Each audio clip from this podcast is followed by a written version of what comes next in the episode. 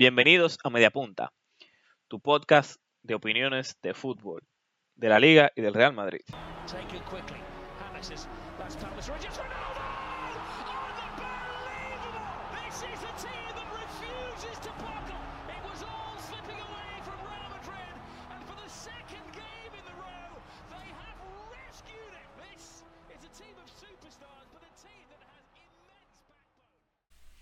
En el episodio de esta semana vamos a comentar algunas noticias del Real Madrid y el partido contra la Real Sociedad. Empecemos. Gareth Bale y su salida del Real Madrid se va cedido un año al Tottenham. Eh, esto hace feliz a muchos madridistas. Y quiero empezar realmente dando las gracias a Gareth Bale porque se le criticó mucho y se le atacó mucho. Primero, darle las gracias por esa temporada de blanco. Mucha gente lo va a recordar por el último año que hizo el payaso, que no dio el nivel, pero entiendo que eso sería injusto.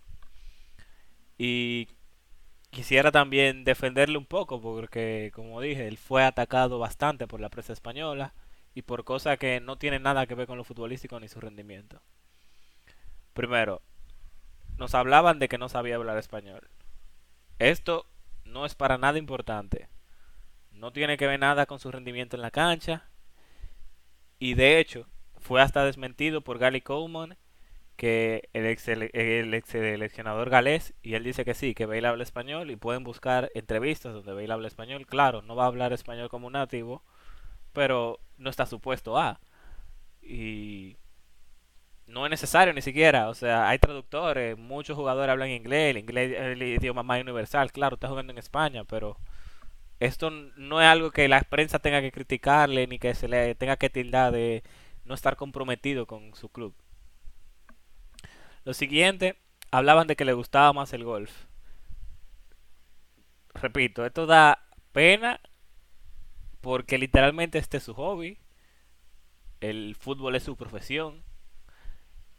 Entonces, su hobby eh, forma completamente parte de su vida personal. No tiene nada que ver con el fútbol. Él no gana dinero por jugar golf. Golf lo hace para divertirse, pasar el tiempo. Y lo que me sorprende es que a otros jugadores no se les critica su hobby. Porque no se le debería criticar. Pero si vamos a ser justos, en, teoría, si a Bale se le critica que le gusta más el golf, podríamos hablar de que Griezmann le gusta jugar Fortnite, que el Kun Agüero es streamer, que a Piqué le gusta el póker, que a Piqué le gusta la copa, el tenis por la Copa Davis que organizó. Y así muchísimo más. eh, jugadores hasta que estaban estudiando mientras estaban eh, jugando en muchos equipos. Y eso, eso no importa. Tú puedes tener otra pasión aparte del fútbol. Y el fútbol, hay jugadores. Carlos Vela decía que él jugaba fútbol por que era su trabajo. O sea, es una profesión al final. No hay que exigirle pasión. Y eso, con eso que era el siguiente punto. Decían que no estaba comprometido, que no sentía la camiseta. Pero esto es una media verdad.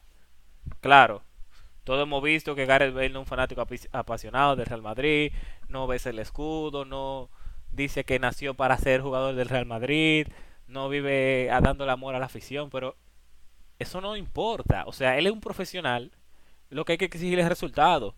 Si él no está cumpliendo en la cancha, no vamos a criticarlo por su no compromiso, que no siente la camiseta, vamos a criticarlo porque está fallando goles, porque no está involucrándose en el juego del equipo.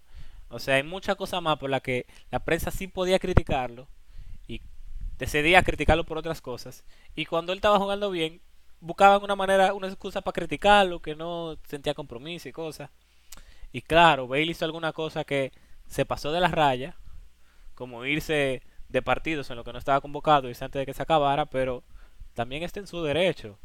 Él no es un fanático del Real Madrid, si quiere evitarse un, un tapón, una congestión de vehículos, eh, él lo puede hacer. Bueno, ya por último, para recalcar un poco sus logros, o sea, para mí, en sus primeras cinco temporadas, él cumplió. Solamente tuvo una, que marcó nueve goles, porque tuvo muchas lesiones, más de lo regular, jugó pocos partidos, pero marcó gol importante en la final de la Copa del Rey. El desempate en la décima. En la temporada 15-16, gol al City en semifinales. Marca el penal en la tanda de esa misma temporada de, penal y de, de penales de la final de la Champions. Y en la decimotercera, entra de suplente, pum, doblete. Uno de chilena y otro de fuera del área. Bale, Claro, un jugador que tal vez sea más recordado por lo fuera de lo extradeportivo, pero para mí cumplió para lo que se fichó. Claro, tuvo dos, dos años que tal vez fueron que no se lo llegó a merecer, que fueron de gratis, sobraban, pero cumplió. Y va a ser un jugador que, en fin, va a ser un jugador que se va a mantener en la leyenda del Real Madrid y formó parte de una delantera para la historia, que es como la BBC. Gracias, Bale. Aquí quiero hablar también de otro exmadridista, que es Morata. Morata ya se anunció que se va a la Juve cedido por un año, un año otro año opcional y al segundo año podrían comprarlo, también opcional. Y he visto que Marca nos regaló un resumen de varias entrevistas que a mí me da hasta grima escucharlo. Y voy a leerlo textualmente. En la Juventus en el 2014 dice, quería venir a la Juventus desde hace mucho tiempo, es donde quería estar. En el Madrid en el 2016, todo el mundo sabe que soy madridista. En el Chelsea en el 2017, cuando era pequeño me imaginaba estar en el Chelsea y marcar goles. En el Atlético en el 2019 quería estar aquí desde la infancia. O sea, él quiere jugar en todos los clubes del mundo, en todos los clubes que él llegue, que ese era su club de la infancia, que soñaba jugar ahí, o sea, no sé con qué motivo él hace esto, si tal vez ganase el aficionado, pero da vergüenza ajena escuchar esto. La gente no se va a creer su cuento. Lo podía hacer una vez, lo podía hacer dos veces, pero ya van tres, cuatro, y que él va a volver a decir en la Juve que su sueño era jugar en la Juventus, que le encanta el fútbol italiano, que Ronaldo es el mejor del mundo. O sea, no tiene que hacer ese tipo de, de declaraciones para tú ganarte la afición. Gánate la afición, gánate la afición con tu rendimiento, gánate la afición con palabras de amor para el club, ya después de que tú tuviste en el club, porque eso puede pasar. Muchos jugadores se han enamorado de un club después de tener un tiempo, pero yo no puedo llegar a un club y decir que yo soñaba jugar con, el, con este club. Tú puedes decir, después de 3 o 4 años en el club, decir, oye, me enamoró mi etapa en la Juventus. Me encantó, los aficionados me trataron muy bien. Y eso es diferente. Y va a quedar escrito en la historia de un club. Pero bueno, suerte para Morata en la Juve y que no se presente con otras palabras así, por favor. Y ya para cambiar un poco de tema, quiero finalizar con el análisis del partido del Real Madrid de esta jornada. El Madrid empata cero contra la Real Sociedad en San Sebastián. En un partido donde el Madrid generó mucho juego, pero no supo dar el pase final. Para mí el error del Madrid no estuvo ni siquiera en la finalización, sino antes de llegar a la finalización. Pero bueno, Vinicius y Mendy fueron los grandes artífices del ataque del Madrid y acompañado también un poco de Odegaard que dio dos pases clave. Lo más importante de este partido y quiero destacar es la labor defensiva del equipo. La Real Sociedad solo tuvo un remate a puerta en todo el partido. Fue un gran remate. Casi fue Courtois que nos sacó de esa. Pero solamente tuvo un remate porque el, a puerta porque el Madrid le cerró mucho el juego. En los primeros 45 minutos la Real Sociedad casi ni se vio.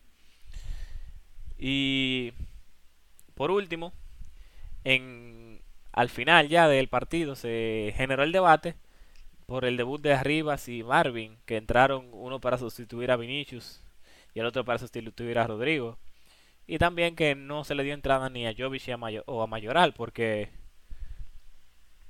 claro, nosotros como aficionados vemos que falta gol y lo que queremos es que metamos los delanteros. Jovic, un jugador que metió 27 o 25 goles con el Frankfurt, debería jugar, o Mayoral, o sea, pero tal vez nosotros no entendemos la cabeza de Zidane. Zidane lo intentó explicar en la rueda de prensa después.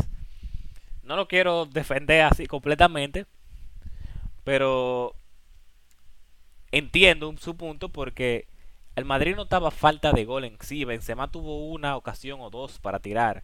No es que Benzema tuvo 30 y la falló todas. Es que literalmente el problema del Madrid era en el último pase. Los últimos pases no estaban llegando la última decisión se estaban tomando mal. En vez de rematar, daban un pase atrás. En vez de dar un pase atrás, intentaban hacer un remate y no salía. Driblea, dribleaban un poco más. Un regate de más. Entonces, para mí, por eso que si tan, se ve el partido, se imagina el partido así, que donde los cambios tienen que ser en la generación del juego.